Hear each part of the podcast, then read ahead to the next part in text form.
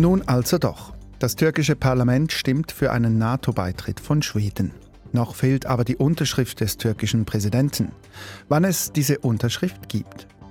Dann will der US-Bundesstaat Alabama einen Häftling mit Stickstoff hinrichten. Warum diese Methode sehr umstritten ist. Und in der Schweiz sind im letzten Jahr so viele Organe gespendet worden wie noch nie. Was der Präsident von Swiss Transplant dazu sagt, hören Sie bei uns in der Sendung 4x4 vom Mittwoch. 4x4 sind ausgewählte Themen von SRF 4 News. Am Mikrofon begleitet sie Peter Hanselmann. Schweden ist also dem NATO-Beitritt einen Schritt näher. Das türkische Parlament stimmte dem Beitritt zu. Anderthalb Jahre hat es gewartet mit dieser Zustimmung. Noch fehlt jedoch die Unterschrift vom türkischen Präsidenten Recep Tayyip Erdogan. Thomas Seibert ist freier Journalist in Istanbul. Salvador Atasoy hat ihn gefragt, ob Erdogan unterschreiben wird. Erdogan wird unterschreiben, möglicherweise wird er sich noch ein paar Tage Zeit lassen, aber es wird jetzt nicht mehr erwartet, dass Erdogan sich dann nochmal querstellt. Immerhin hat er, hat seine Regierungsfraktion die Zustimmung im Parlament vorangetrieben. Es gibt dann noch ein weiteres Hindernis für Schweden, das sind die Ungarn, die noch nicht zugestimmt haben. Allerdings hat die ungarische Regierung immer erklärt, an ihr werde es nicht scheitern. Also der NATO-Beitritt von Schweden ist also jetzt so gut wie sicher. Rund anderthalb Jahre hat man sich quergestellt. Offensichtlich hat sich etwas getan. Was ist denn passiert? Offenbar hat sich Erdogans Kalkulation, seine politische Kalkulation verändert. Es ging in den vergangenen Monaten in dieser Frage des schwedischen Beitritts äh, nie um Schweden eigentlich, sondern um das Verhältnis zwischen der Türkei und den USA. Erdogan möchte von den USA die Lieferung von Kampfflugzeugen erreichen. Die USA haben immer gesagt, zuerst muss die Türkei dazu den schwedischen Beitritt äh, ratifizieren. Erdogan hat immer gesagt, es muss andersrum gehen, zuerst die Flugzeuge, dann der Beitritt. Offenbar hat er jetzt eingesehen, dass er selbst den ersten Schritt machen muss, äh, damit die USA dann einlenken. Das ist natürlich ein Risiko für ihn, falls die USA jetzt eben nichts tun und er die Flugzeuge nicht bekommt. Aber offenbar ist er der Meinung, dass er dieses Risiko eingehen muss. Na gut, gehen wir mal davon aus, er bekommt die Jets nichts. Ist ja tatsächlich ein großes Risiko. Was dann? Innenpolitisch wird ihm das wahrscheinlich wenig ausmachen. Erdogan hat die innenpolitische Lage gut im Griff über die Mehrheit der regierungstreuen Medien. Wahrscheinlich werden sie das dann runterspielen. Die Opposition kann auch relativ wenig machen mit diesem Thema, weil die größte Oppositionspartei, die CHP, gestern Abend auch dem schwedischen Beitritt zugestimmt hat. Das kann also dann vielleicht innenpolitisch noch ein bisschen Wirbel geben, aber nicht so, dass dann der NATO-Austritt der Türkei diskutiert wird. Außenpolitisch ist es ganz anders. Erdogan hat sich ja viele Feinde gemacht innerhalb der NATO. Er hat also viel politisches Kapital investiert in sein Nein zu Schweden in den letzten anderthalb Jahren. Und wenn er jetzt nichts dafür bekommt, dann ist er doch international sehr geschwächt. Das wird sich möglicherweise auch auf sein Verhältnis mit Wladimir Putin auswirken. Den wird er nach Presseberichten schon bald treffen. Heute ist der iranische Präsident Raisi in Ankara. Man muss also abwarten, wie das jetzt läuft mit den amerikanischen Kampfflugzeugen. Aber außenpolitisch muss man sagen, heute Morgen steht Erdogan schwächer da als in den vergangenen Monaten. Der Entscheid lässt ja tief blicken. Erdogan hat immer Druck gemacht auf Schweden, vor allem wegen der PKK. Er wollte stärkere Terrorgesetze. Wenn man jetzt so zurückblickt, eigentlich war das alles nur Vorwand. Das hatte die Funktion für Erdogan, die innenpolitische Stimmung zu lenken, also die äh, anti-westliche Stimmung hier in der Türkei anzufachen und bei diesem Thema zu nutzen. Aber substanziell ging es Erdogan immer um das Verhältnis zu den USA. Da spielen auch persönliche Dinge eine Rolle. Erdogan ist bisher noch nicht von Präsident Biden ins Weiße Haus eingeladen worden. Jetzt steht in den USA schon die nächste Wahl an und Erdogan war immer noch nicht dort. Das wurmt ihn. Auch diese Sachen spielen eine Rolle. Möglicherweise wartet er also auf eine Einladung ins Weiße Haus, bevor er jetzt den schwedischen Antrag unterschreibt. Aber im Grunde genommen ging es in der Substanz immer um das Verhältnis zu den USA. Das waren Einschätzungen von Thomas Seibert. Er ist freier Journalist in Istanbul. Morgen Donnerstag soll im US-amerikanischen Bundesstaat Alabama ein Häftling mit Stickstoff hingerichtet werden. Diese Methode ist in den USA so noch nie angewendet worden und ist sehr umstritten. Laut den Anwälten des Häftlings verstößt sie gegen die Verfassung. Patrick Walder befasst sich bei Amnesty International Schweiz mit dem Thema Todesstrafe und Menschenrechte. Nicolette Georgiev hat ihn gefragt, weshalb die Hinrichtung mit Stickstoff besonders umstritten ist. Ja, das ist das allererste Mal, dass ein Mensch hingerichtet werden soll mit Stickstoff. Und man weiß schlicht nicht, wie das funktioniert, wie lange diese Hinrichtung dauern wird, wie lange der Gefangene leiden muss. Es ist also quasi ein Menschenversuch, hochproblematisch. Und was man mit Sicherheit weiß, ist, dass es ein qualvolles Ersticken ist. Das ist ein grausamer und unmenschlicher Tod, den man absolut niemandem wünscht. Und deswegen lehnt Amnesty diese Hinrichtung und diese Hinrichtungsmethode klar ab. Menschenrechtsexpertinnen und Experten der Vereinten Nationen, aber auch Sie von Amnesty International selbst warnen ja davor, dass es sich bei dieser Methode sogar um Folter handeln könnte. Weshalb? Genau, also der Mensch wird ersticken, das ist das, was man weiß. Man weiß nicht genau, wie lange das dauert, wie groß das Leiden sein wird, aber man weiß mit Sicherheit, dass er ersticken wird und das ist ein absolut qualvoller Tod, eine grausame und unmenschliche Bestrafung oder Behandlung.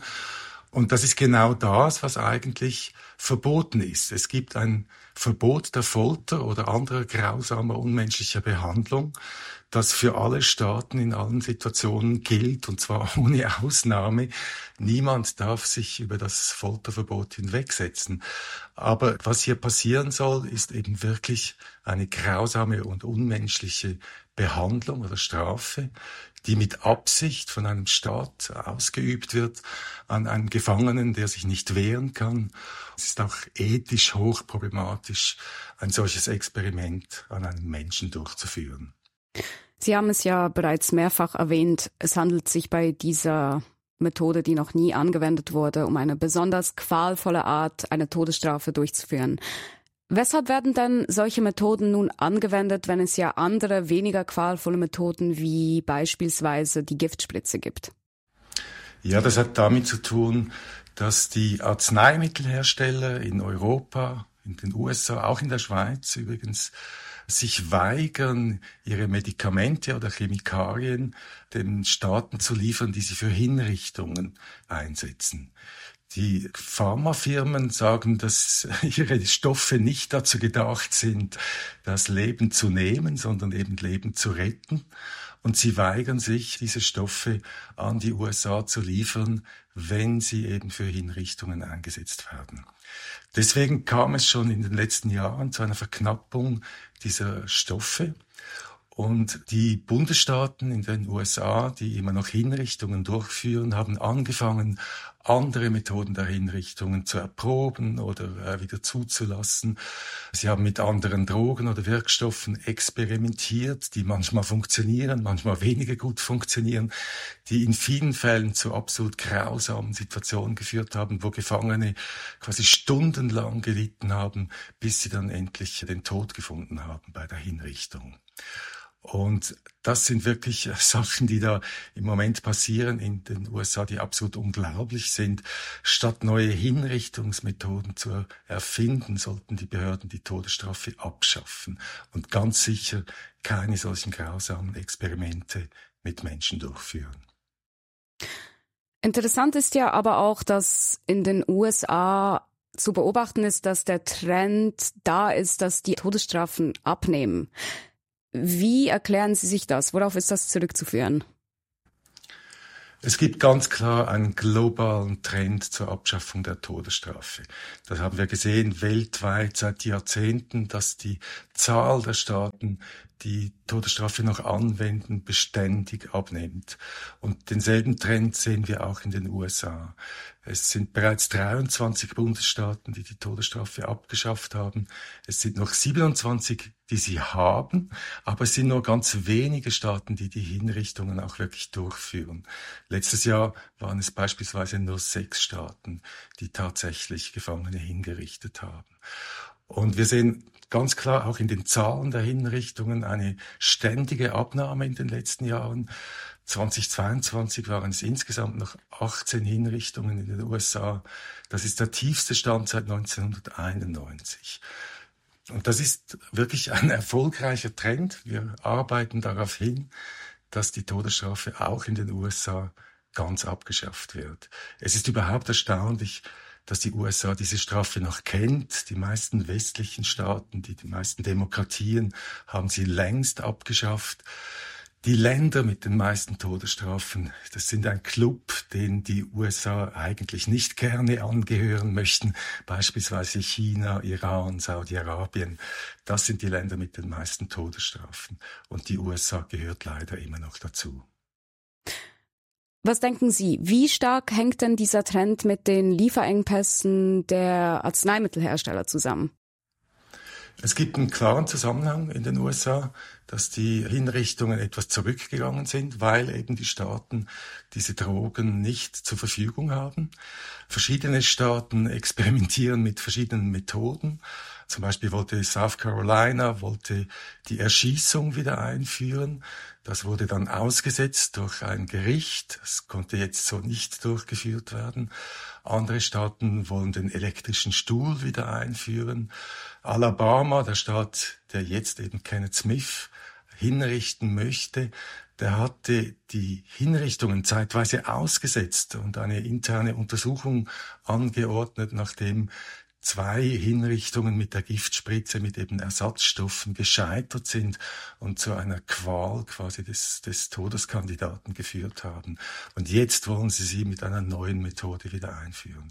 Also es gibt einen klaren Zusammenhang mit dieser Sperre, die die Firmen über ihre Stoffe, über ihre Medikamente quasi durchführen und der Reduktion auch der, der Hinrichtungen in den USA. Okay, also man sieht einen Effekt bezüglich diesem Lieferstopp, aber wie Sie eigentlich auch gesagt haben, weichen gewisse Staaten auf diese neuen Methoden aus. Ist das also wirklich der richtige Weg, um die Anzahl der Todesstrafen zu reduzieren? Es gibt auch Staaten, die wegen dem Mangel an Drogen quasi Hinrichtungen ganz ausgesetzt haben und sich auf den Weg begangen haben, die Todesstrafe abzuschaffen oder zumindest die Abschaffung zu diskutieren. Und es sind ein paar wenige Staaten, die eben experimentieren mit anderen Hinrichtungsmethoden. Aber diese werden dann sehr schnell auch eben Thema in der Öffentlichkeit, auch Gerichte, die sich dann einmischen und sagen, nein, diese Methode ist nicht zulässig. Also das löst wiederum einen ganzen Strauß von Diskussionen aus und das begrüßen wir, denn das Ziel muss eben wirklich sein, die Todesstrafe abzuschaffen und nicht solche grausamen Menschenexperimente durchzuführen. Patrick Walder von Amnesty International Schweiz im Gespräch mit Nicolette Georgiev. In Ecuador ist den Sicherheitskräften ein bedeutender Schlag gegen die Drogenkriminalität gelungen. Rund 22 Tonnen Kokain haben die Sicherheitskräfte sichergestellt. Das Kokain war in einem Keller versteckt. Der Verkaufswert des Kokains beläuft sich auf rund zweieinhalb Milliarden Franken. Warum gelang der ecuadorianischen Armee dieser Schlag gegen die Drogenkartelle gerade jetzt? Das wollte Can Culachchigil von der freien Journalistin Sandra Weiß in Mexiko wissen. Das geht auf den Kriegszustand zurück, den Ecuadors Präsident vor zwei Wochen nach Terroranschlägen und Gefängnismeutereien gegen die Kartelle ausgerufen hat. Seither haben wir also massenweise Festnahmen. Das ganze Land ist militarisiert, Ausnahmezustand und es werden eben haufenweise Drogen gefunden. Vertiefen wir das noch ein bisschen. Wie außergewöhnlich ist ein Fund dieser Größe aus Ihrer Sicht? Ja, ich weiß nicht, ob man sich 22 Tonnen vorstellen kann. Das ist also so viel wie der größte Sattelschlepper, den Sie sich vorstellen können, mit einem Anhänger und voll beladen. Aber noch interessanter als die Menge, finde ich, ist der Fundort. Der zeigt nämlich, wie findig die Kartelle sind und wie sie sich tarnen. Das wurde gefunden in einem unterirdischen Bunker unter einer Schweinefarm. Es hatte also irgendwie ein legales Business und darunter waren die Drogen. Und Ecuadors Sicherheitskräfte, die haben noch viele andere Drogenlager und Transporte ausgehoben, die also auch sehr originell waren. Zum Beispiel haben sie kürzlich ein selbstgebautes U-Boot an der Pazifikküste voller Drogen festgesetzt. Wie schwer ist dieser Schlag gegen die Drogenkartelle? Ja, der neue Präsident, der ist ein sehr junger Mann, 37 gerade geworden, der ist Erbe einer Bananendynastie. Und er hat gesehen, dass eben auch das Geschäft seiner Familie beeinträchtigt wird durch die Drogen, weil die oft in Bananencontainer geschmuggelt werden. Und deswegen hat er den Kartellen den Krieg erklärt. Man muss wissen, dass die Kartelle im letzten Jahrzehnt systematisch Ecuador als Transitland ausgebaut haben. In Ecuador selbst wird relativ wenig Coca angebaut. Coca, das ist die Pflanze, aus der Kokain hergestellt wird aber sehr viel in den Nachbarländern, in Kolumbien, Bolivien und Peru gingen die Zahlen deutlich in die Höhe. Und Ecuador hat den geostrategischen Vorteil, dass es sehr viele Exporthäfen hat. Und deswegen ist Ecuador eben so wichtig als Transitland für die Kartelle. Und deshalb sind dort fast alle Kartelle Südamerikas. Und die streiten sich um diese Routen mit Mord und Totschlag und eben auch mit Korruption der Sicherheitskräfte des Staatsapparats. Ein außergewöhnlicher Fund also, aber so ganz insgesamt der War on Drugs, also der Krieg gegen die Drogen, sei ja eigentlich schon lange verloren, sagen viele Expertinnen und Experten. Wie geht es nun in Ecuador weiter diesbezüglich? Ja, das weiß keiner so genau. Also der Präsident nutzt den Krieg gegen die Drogen, um seine eigene Popularität und seine eigene Macht auch zu stärken. Er hat nur ein sehr kurzes Mandat bis 2025, weil er praktisch nur die Präsidentschaft seines zurückgetretenen Vorgängers beendet und danach gibt's dann eine Neuwahlen. Er kopiert so ein bisschen den Stil des salvadorianischen Präsidenten Nayib Bukele, der ja auch so mit harter Hand gegen die Jugendbanden vorgegangen ist und sehr populär ist und jetzt demnächst wiedergewählt wird. Das ist schön und gut. Also kurzfristig sieht man natürlich Erfolge, sowohl in El Salvador als auch jetzt in Ecuador. Aber für eine langfristige Bekämpfung braucht man Technologie, da braucht man Geheimdienste, da braucht man Know-how und man kann nur dann wirklich die Strukturen zerschlagen und vor allem auch den Finanzfluss kappen und die Geldwäsche austrocknen. Ja, da braucht man aber wohl eher Computer-Nerds als den Rambo. Und daran mangelt es zurzeit so ein bisschen in Ecuador. Das braucht einfach länger, solche, sowas aufzubauen. Da braucht man Experten. Da haben jetzt die USA gesagt, sie werden das Land unterstützen. Aber wie genau weiß man auch noch nicht so richtig. Und daran scheitern eben auch diese, diese Drogenkriege oft. Also daran, dass nur kurzfristig gedacht wird bis zur nächsten Wahl und dann gibt's im Hintergrund natürlich auch viele sehr einflussreiche, sehr reiche Leute, die daran verdienen. Und da meine ich jetzt nicht nur die korrupten Staatsdiener und Polizisten, sondern ich meine Banker, Immobilienfirmen und so weiter und so fort. Und die muss man auch angehen. Und das ist dann nochmal eine ganz andere Frage. Seit einigen Wochen ist Ecuador also offiziell im Krieg gegen die Kartelle. Wie schaut die Bevölkerung darauf? Die Bevölkerung steht klar hinter der Politik der harten Hand ihres Präsidenten. Der hat eine Popularität zwischen 64 und 69 Prozent, je nach Umfrage. Aber der Krieg hat auch viele Nebeneffekte, die mit der Zeit dann spürbar werden. Also es werden Grundrechte eingeschränkt, es werden Unschuldige verhaftet. Der Ausnahmezustand, der drückt auf die Stimmung und natürlich auch auf die Wirtschaft. Und problematisch finde ich auch, dass der Präsident diesen Moment nutzen will für ein Plebiszit um seine Macht auszudehnen und den Kongress praktisch auszuschalten. In vielerlei Hinsicht will er so eine Art Ermächtigungsgesetz haben. Und da geht es eben nicht nur um die Sicherheit, sondern auch um wirtschaftliche Fragen, um eine Liberalisierung. Zum Beispiel will er den Umweltschutz aufweichen, damit Bergbau und Erdölförderung ausgebaut werden können. Und das ist sehr problematisch, weil vor einem halben Jahr haben zwei Plebiszite stattgefunden, wo die Bevölkerung sich deutlich für Naturschutz und gegen Bergbau und Erdöl ausgesprochen hat. Und aus demokratischer Sicht ist es deshalb sehr problematisch. Und da werden wir auch noch Probleme sehen in nächster Zeit. Problematisch ist ja auch der hohe Kokainkonsum in den USA oder in Europa. Das ist ja der Hauptgrund, weshalb Kartelle überhaupt im großen Stil agieren können. Zuletzt las man, dass die Kokainlieferungen nach Europa enorm zunahmen. Worauf geht das zurück? Das geht auf die Pandemie zurück und zwar auf Überschüsse, die sich da angesammelt haben an Drogen. Es wurden ja die Lieferketten global ziemlich unterbrochen. Das heißt, man konnte auch die Drogen nicht mehr so einfach schmuggeln. Die gehen ja normalerweise parallel zu den legalen Waren. Ja. Und dann haben die in der Pandemie die Kartelle das genutzt, um sich neu zu positionieren und auch neue Märkte zu erschließen, um diesen Überschuss auch loszuwerden. Deshalb hat die Kriminalität in Ecuador, aber auch in Uruguay, in Costa Rica, in Teilen Amazoniens und Nordbrasiliens stark zugenommen. Das sind nämlich diese neuen Routen. Europa ist sehr interessant für die Kartelle, weil sie dort viel mehr Geld verdienen. Also das Kokain kann dort teurer verkauft werden als zum Beispiel in den USA. Und Ecuador ist eben so ein Drehpunkt, so eine Drehscheibe. Von dort geht die Droge auf Containerschiffen durch den Panama-Kanal, vor allem in die Niederlande und nach Belgien. Und dort wird sie von europäischen Kartellen empfangen. Das sind unterschiedliche Gruppen dort, zum Beispiel aus Albanien. Und die Kartelle haben die Pandemie auch genutzt und es war relativ einfach für sie, viele junge Menschen zu rekrutieren, weil der Sozialstaat, der ist ja sowieso nicht stark in Lateinamerika, der ist komplett zusammengebrochen. Also die Leute sind in Ecuador gestorben auf den Straßen, wie die fliegen und wurden nicht mal abgeholt, nicht ordentlich beerdigt. Das ist komplett kollabiert.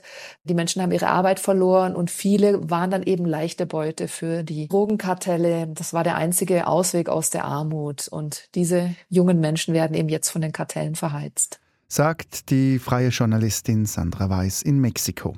Sie berichtet regelmäßig über Lateinamerika. Noch nie sind in der Schweiz so viele Organe gespendet worden wie im letzten Jahr. 200 Personen haben nach ihrem Tod ihre Organe gespendet. Das ist ein neuer Rekord. Die Zahlen hat das Bundesamt für Statistik mitgeteilt. Elmar Plotzer hat Franz Immer, Direktor von Swiss Transplant, gefragt, wie bei ihm dieser neue Rekord ankommt.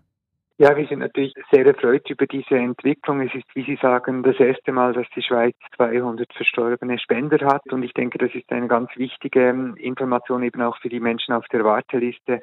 Es sind nicht nur die Zahl der Spender ist angestiegen, sondern eben auch die Transplantationsaktivität. Auch da ist ein Anstieg von 20 Prozent im letzten Jahr, was doch wichtig ist für die Menschen auf der Warteliste. Das ist ein Anstieg, wenn wir gerade bei den Menschen auf der Warteliste sind. Äh, kann man das sagen, welche Organe besonders wichtig sind, welche besonders gefragt sind für Organspenden? Es braucht sicher am meisten Nieren. Da haben wir äh, mit Abstand am meisten Patienten auf der Warteliste. Das sind knapp zwei Drittel warten da auf eine Niere. Das nächste Organ ist dann die Leber und die, die Leber macht uns besonders viele Sorgen. Obwohl wir einen neuen Höchststand hatten, hatten wir noch nie so viele tote Menschen auf der Warteliste. Die kommen vor allem leider von der Leberwarteliste. Und dann haben wir Herz und Lunge, gefolgt dann von der Bauchspeicheldrüse. Also die größten Organe sicher Niere und Leber, volumenmäßig.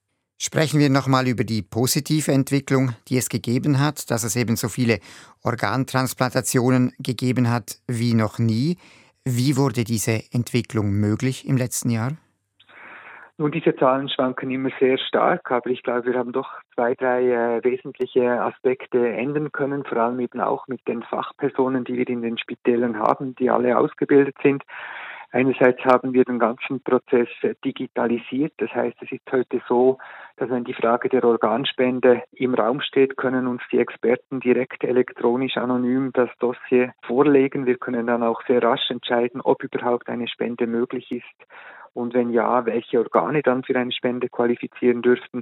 Und das funktioniert wirklich sehr, sehr gut. Allein im letzten Jahr waren es knapp 200 solche Anfragen und hier sind wir äh, viel, viel näher heute bei den Intensivstationen äh, und können da auch situativ mithelfen, den Entscheid zu fällen, ob die Angehörigen angefragt werden sollen im Hinblick auf eine Organspende. Das ist sicherlich der wichtigste Aspekt. Der zweite Aspekt ist sicherlich der, dass einzelne Standorte die Spende nach Herz-Kreislauf-Stillstand eingeführt haben hier vor allem Sitten, die sehr aktiv waren im letzten Jahr mit über zehn solchen Spenden und das hat sicherlich auch dazu beigetragen, dass die Zahlen stetig angestiegen sind. Zum ersten Punkt, den Sie erwähnt haben, ist da auch maßgeblich, dass das Personal im Gesundheitswesen stärker sensibilisiert ist auf die ganze Thematik, eben auch dann für den Umgang, für die Gespräche mit Angehörigen. Ich glaube, dass das Personal auf den Intensivstationen ist sehr stark sensibilisiert. Das ist in der Tat so. Wir sind auch sehr gut aufgestellt mittlerweile, indem wir 160 Fachpersonen haben, die geschult werden. Die haben eine komplette Ausbildung durchlaufen und sind eigentlich Experten für die Organ- und Gewebespenden in Spitällen mit Intensivstationen. Und es ist natürlich schon so, wenn man diese Zahl anschaut, die die Schweiz erreicht hat bei einer sehr hohen Ablehnungsrate im europäischen Vergleich, muss man sagen, dass die Schweizer Spitäler, die Intensivstationen in der Schweiz eine ausgezeichnete Arbeit machen, was die Erkennung und Meldung von solchen Spenden anbelangt und eben auch die Anfrage letztendlich mit der Betreuung der Familie wird heute in einem sehr hohen Standard auf den Intensivstationen durchgeführt. Sagt Franz Immer, Direktor von Swiss Transplant, im Gespräch mit Elmar Plotzer. Und das war die Sendung 4x4 vom Mittwoch. Die Sendung ist am Vormittag aufgezeichnet worden. Aktuell auf dem Laufenden bleiben Sie bei uns im Radio halbstündlich mit den Nachrichten oder jederzeit rund um die Uhr online auf srf.ch oder mit der SRF News App. Und nun geht es hier weiter mit dem News Update. Am Mikrofon verabschiedet sich Peter Hanselmann.